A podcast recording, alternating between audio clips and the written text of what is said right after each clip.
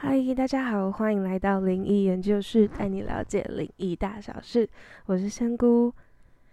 今天要分享的主题是，我觉得跟蛮多人想赚钱或是想买房的人都很有关系，应该大部分人都蛮想的。毕竟台湾房价那么高，就对我来说啦，就对我的薪水，我觉得台湾房价真的很高，而且一个贷款可能你三四十年都还要再还，然后尤其。台北地区，就是台北的某些区域是真的很贵，就是即使可能不吃不喝也没有办法买得起。而且就算不买房，光是房租的租金，我觉得已经都蛮贵的。就是住到自己喜欢的房间、房子的话，其实都已经甚至扣掉薪水了很高的一部分。然后那一天。我听到朋友分享洗屋师这个职业，我就觉得天哪！竟然租屋还可以收钱，你跟房东收钱，我觉得太特别了。我们今天就来介绍一下洗屋师这个职业吧。其实那天是跟朋友聊天聊到这个职业的，就是他们有分享洗屋师，他其实是嗯洗白的洗，屋子的屋，施工的施。那就像标题打的那样，那其实他。嗯，有一点，顾名思义，就是他是去洗白凶宅的，就另一另类的清洗屋子。那他的职业内容，我是在网络上找到的资料是，他是专门进行凶宅事故屋的洗白。那他通常需要是一年内长期的住人，而且我看到有些规定是你要一天待在。房间里十二个小时，这样才算是嗯足够的时间。而且就是这个要配合屋主啊，还有投资客啊进行一些宣传。那如果真的住满一年了，然后也没有发生什么特别的事情，那房价可能就是可以恢复到正常。对，这是网络上的资料。然后呃，通常会好像也有些会要配合，我有看到有一些那个。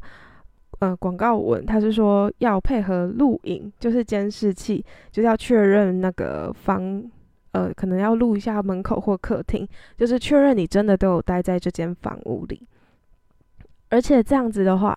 你一个月可能网络上看到是四万五台币一个月可以收这个价钱，而且为期一年，你不仅不用付房租，你还可以收到四万五这个价格，你只要带那个。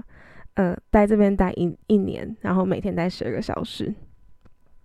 然后还有一个特殊规定是，不可以用宗教仪式去，不可以进行宗教仪式去驱赶你的灵界的室友。而且如果是重大的新闻凶宅，价格还可以另外谈。我觉得这个职业是很特别，就是我之前其实没有。特别听过，我只有去看到说有些人是住到凶宅，然后分享自己凶宅的居住经验，然后有一些是特别因为房价真的那个价格真的差太多，然后会去选择凶宅去凶宅去租，然后或者去购买。然后这个职业。嗯，有看到说是从日本开始盛行的，就是通常这个只呃，这个通常因为凶宅是租不太出去，而且也可能没有人要购买。通常我觉得，呃，亚洲人好像真的是蛮介意这件事情，因为我看看到就是有一些像在国外的朋友，或是国外的一些网络文章，他们其实可能没有这么的多少会介意这个家里有出过事故，可能是有一些安全疑虑这样。可是我觉得他们对我们，相比于我们，就是可能没有这么的，这么有神鬼的这种介意的这种芥蒂。那即使，呃，我觉得会有这个职业，可能也是因为我们其实真的普遍很敬重鬼神，所以其实有事情发生的那间房屋，通常房价真的很低，有时候也卖不太出去。所以这个洗屋师可能是住满一年之后，其实透过一些宣传，其实多少可以去让这个房价去回升回来。不然，其实我觉得购买这个栋房子，如果是当投资用的，其实也是蛮蛮可惜的，就是真的可能就完全赔下去了。毕竟是这么大笔的投资，而且我觉得大家的心态应该会是，呃，有人先帮我试住过了，他好像没有什么问题，也没有什么影响，可能会安心一点。而且通常大家听到凶宅，如果它是空屋很久的话，要是我，我可能也不太会住进去，觉得蛮可怕。但我觉得洗屋师这个职业真的是很特别。那像刚才有一直提到说是要去住到凶宅，那我就是先简单定义一下凶宅。我这边是定，就是依据内政部的不动产说明书应记载及不得记载事项，就是法律明文规范的。那它就是说，建物专有部分与卖方持有期间。是否有发生过凶杀、自杀、一氧化碳中毒或其他非自然死亡的情形，都必须记载。呃，其实这一段话也算是呃说明了他的他是什么叫做凶宅，因为他是说明了这个是一个要特别注记的事项。所以，呃，如果有在家中自然死亡啊，这种猝死、病逝这种，其实他们不算是。呃，不能算是凶宅，所以其实这样根据法律的这个规定，其实就可以看到凶宅他们他们定义的凶宅，其实就已经是生前是有负面能量的人，而且如果是凶杀的话，基本上执念跟怨气是真的会很重。嗯，就是如果换作是人，大家心里应该都是想到就会蛮不开心的吧，就是莫名其妙好好的，然后你你这样来找我麻烦。然后我就突然过世，这样这种感觉应该会，就是那个执念是会蛮深的。所以，如果一人类要住进去的时候，就其实那个磁场空间里面都会是一些很负面的能量，而且甚至是呃灵界的负面能量大于人界的。通常这样是会对人的磁场跟能量是有是有影响。如果真的运气跟命运是命格是很硬的，顶多是不会有影响，只是多少会感觉到哦，可能我有一个临界的室友，但其实这个是比较隐性的，而且他们的这种影响是比较累积性质的。虽然说我想要帮多少也想要帮鬼魂辟谣一下，因为其实人鬼也是人变成的，而且。通常这种怨念比较重的鬼，就是他们其实负面能量本来就比较多，然后加上他们死后其实可能没有这么多的呃娱乐去分心，因为像我们人可以就是做很多的事物去让自己舒压，但是鬼魂其实比较少，所以他会更沉浸在自己的情绪中，所以有时候那个负面能量就是其实有点会会蛮重的。那我觉得。其实就像是我们人选室友好了，如果我们室友人类室友就是他的习惯不好啊，情绪不好，其实就已经也会让我们回到家好像心情是有点受到影响。那我觉得除了临界室友的话，我觉得除了就是刚才说的磁场嘛，那物理上他可能会吓你。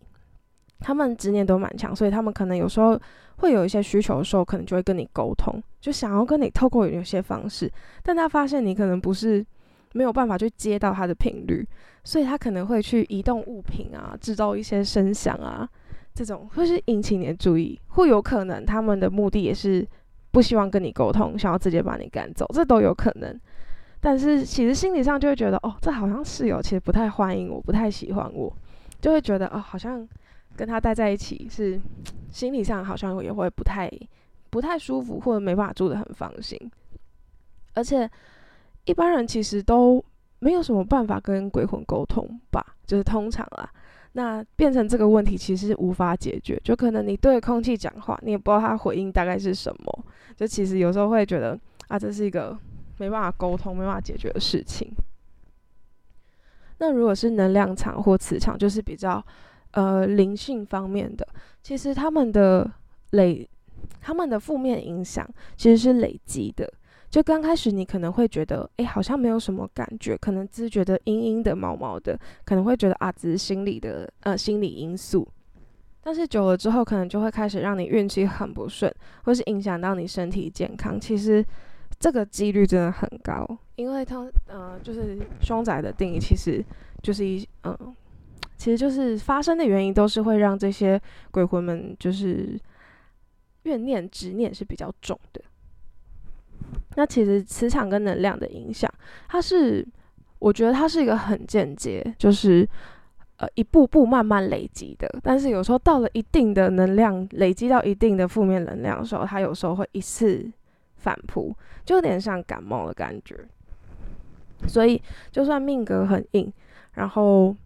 可能命运没有什么受到运气不会受到什么影响的人，可能就是像我们一般人有时候通常平常不太会小感冒的人，然后一次感冒通常会比较严重，就有点像那种感觉。而且其实香菇自己很重视房子的磁场，就是这是我觉得这是我们休息充电的地方。如果家里磁场是照顾的好的话，其实是很加分的，就是会对你的运气是有帮助的。就是有点像你可以休息之外，那它还可以帮你稳固好你的运势。当然不是说让你 什么一生顺遂这种，就是会帮你多少可以降低你运气不好的时候带给你的冲击。对，而且我觉得这件，我觉得住凶宅，我觉得。就是影响啊吓你这种，我是觉得蛮可怕。但是我觉得最可怕就是，其实它有有一些是有成，有一些广告文里面是说它不可以进行任何宗教仪式。所以我其实就算是仙姑，仙姑住进去，可能我的仙姑能力只只剩下防护罩跟沟通这两个。那其实澄清一下，就是虽然说仙姑是可以跟鬼魂或是跟神明沟通。但前提是他们要愿意，而且是他们沟通完、听完也愿意照我说的做。但通常这件事情是很难的，因为很就是像一个陌生人突然跟你说：“哎，你靠我太近了。”虽然说大家可能会推开一下，但可能人家也会觉得你有什么问题啊。就通常要不要做是对方的选择。所以在如果不进行任何宗教仪式，我没有办法什么请神明啊。然后来做主这种状况，其实我觉得，就算我是仙姑，可能也真的很难说，就可能也会多少受到影响。而且我看有一些国外的凶宅影片，就是住到凶宅心得、凶宅影片，可能某个时间点就会特别有什么电器用品突然打开，或者是说有某个时间点，就是东西会一直自己开关开关这种。我觉得我自己虽然是仙姑，但我真的很容易被吓到。我觉得像就算是我住进去，我应该。好，我可能就不会住进去。但其实，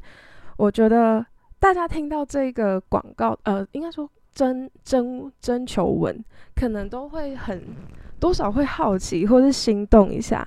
因为一个月房租已经很贵了，那竟然还可以收钱，而且收的钱其实我觉得蛮高的，就是你租房子然后四万五。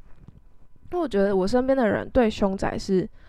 分成介意的会很介意，然后不介意的就会说，反正我都穷，穷比穷比鬼可怕多了。然后就是蛮两极的。